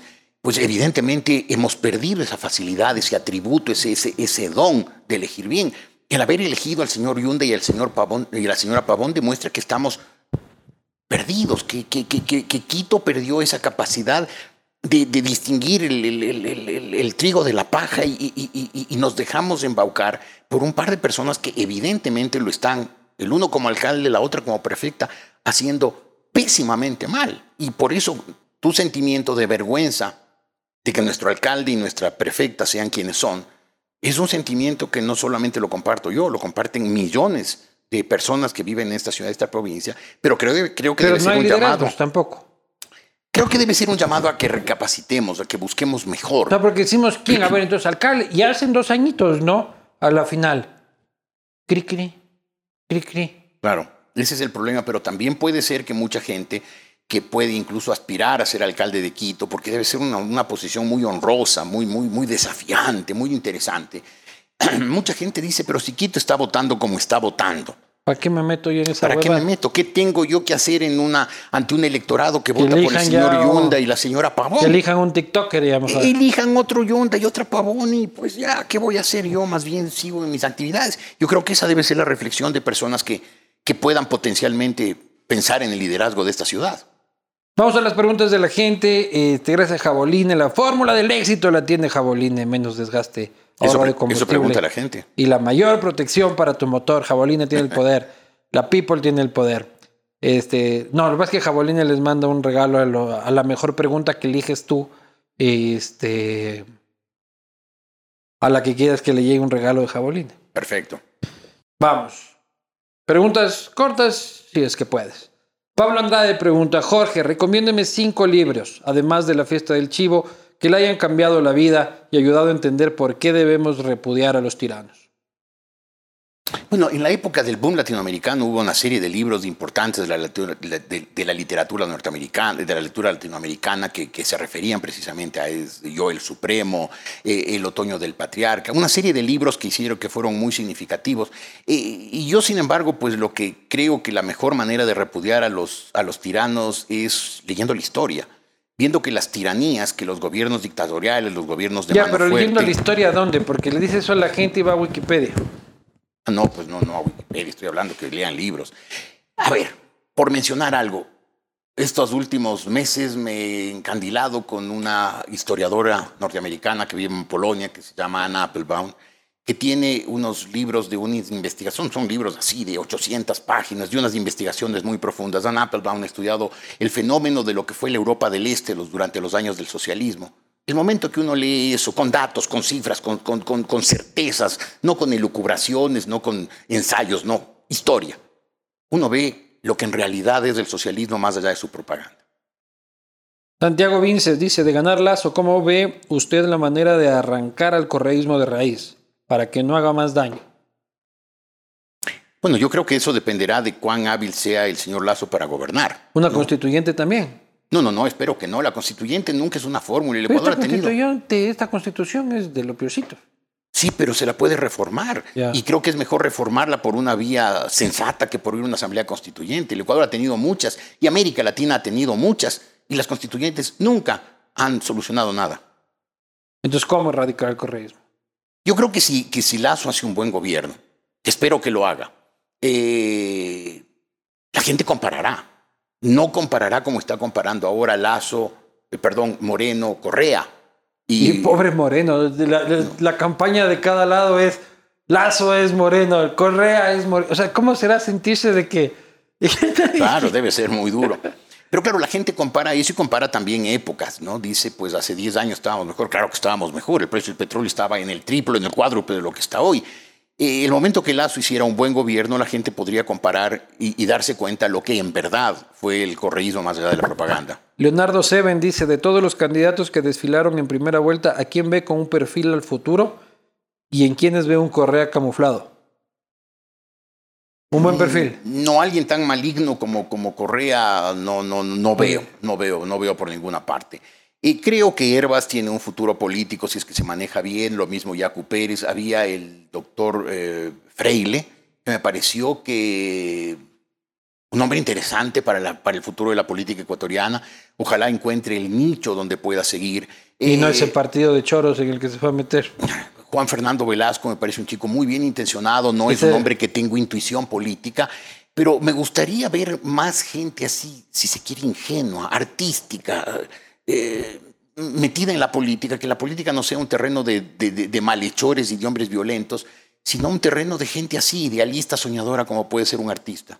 John Humberto Játiva, ¿por qué nunca le dimos un golpe de Estado a Moreno?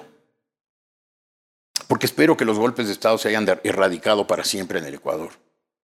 Ronnie David dice, bésense y hagan un video porno y juepuctas, dice. Pobre hombre, ¿quién es? ¿Cómo, se- cómo dice que se llama? Ronnie no, no, David. no me- ni me lo digas, pobre hombre. Ronnie David, Ese es el típico fruto de las redes sociales. Pobre gente. te quedaste sin muchita, mi hermano.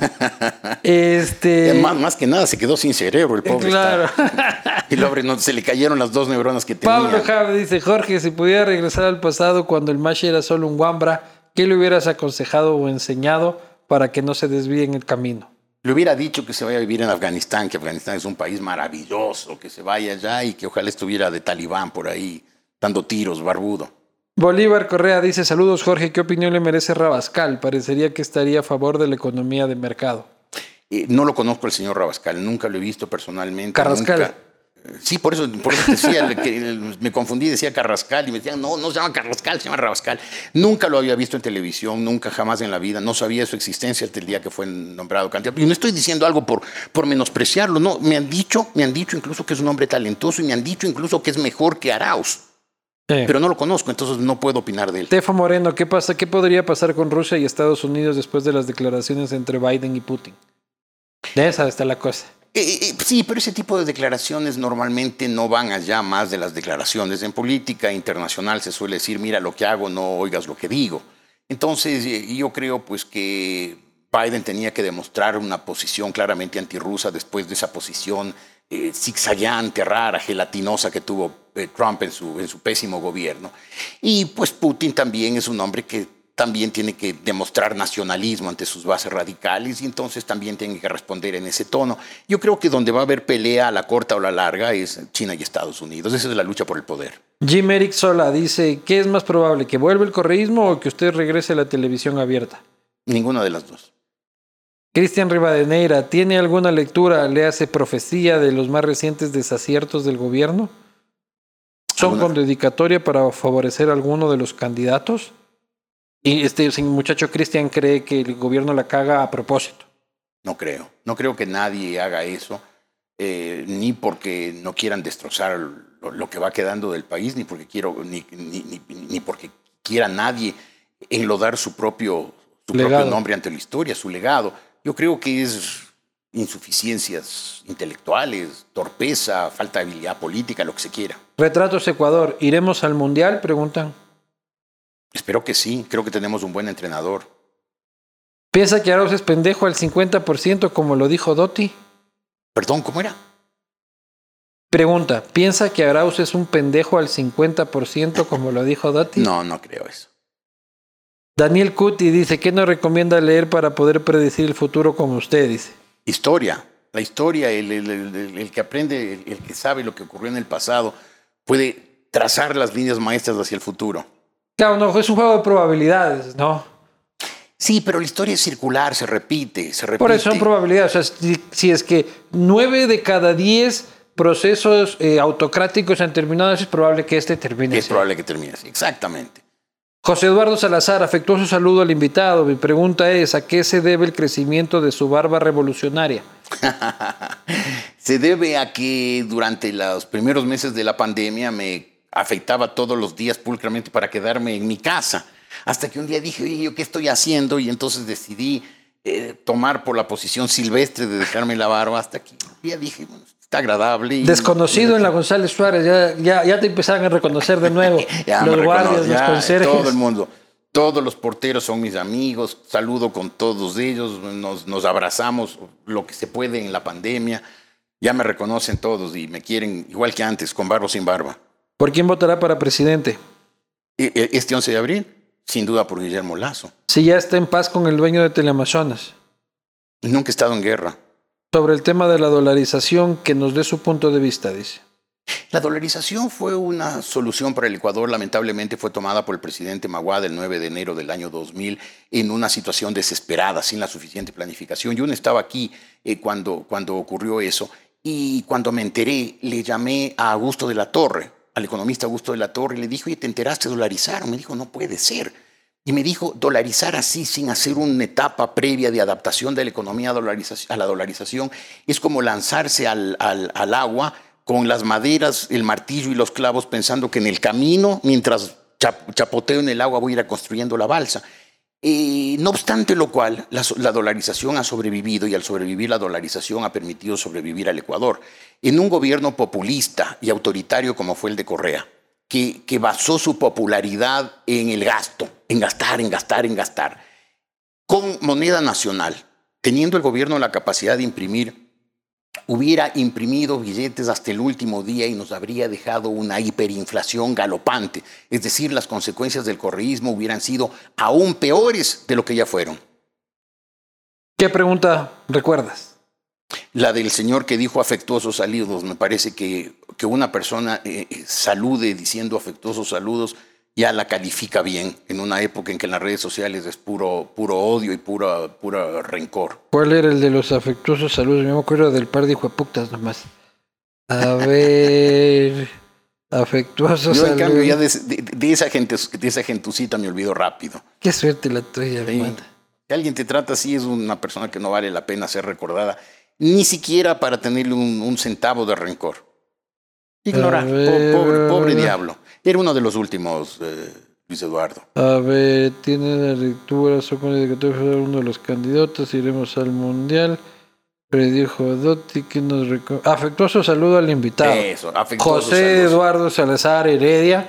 Ya te contactará Caboline para este tu respectivo premio. Señoras, señores, hemos analizado la coyuntura siempre nutriéndonos de la sabiduría de Jorge, buen amigo de esta casa, este referente periodístico de quienes estamos en la batalla diaria, batalla que él está dando ahora, pero que ya dio durante muchísimos años y que ahora generosamente la sigue dando en tiempos extras. Este eh, eh, en la radio celebramos siempre cuando nos enteramos de que Jorge volvía a la radio. La familia no celebraba tanto, pero Este, quienes lo seguimos y admiramos, celebrábamos su regreso a la radio en este caso, pero más que nada, más que a la radio, a- al análisis y a la entrevista política.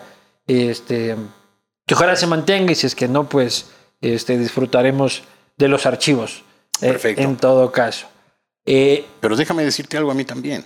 Yo también quiero hablar bien de ti porque me parece que tu valor y tu coraje, lo que está demostrando la posta, es digno de mención. En una época en que la gente tendió a acomodarse, a inclinarse ante el, poder, a someterse, a subyugarse, ustedes han dado una, una batalla limpia, valiente. Y, veo que contra ustedes con mucha frecuencia se vuelca el odio, ese odio mediocre, rencoroso, anónimo. Y, cada vez que, que veo eso, digo, ¿cuántas condecoraciones le están poniendo? Porque esas, esa gente que te odia, esa gente que dice como este tipo que dice pari huevo, qué bien, qué, qué distinguido, qué honor que tengo que gente de esta escasa calaña me odie. Qué bueno es ser odiado por gente así. Entonces, cuando veo cuánta gente a ustedes les ofende, o trata de ofenderlos inútilmente, y, y- y trata de responder a argumentos buenos, regulares, malos, a noticias buenas, regulares, malas, con ofensas, digo, los están condecorando. Así es que estás con el pecho lleno de condecoraciones, por lo cual verdaderamente me, me- me- enorgullezco yo también como amigo tuyo. Te agradezco y si es que cada puteada es una medalla, ya no tengo dónde colgarme. Sí. Este, las medallas, yo sinceramente.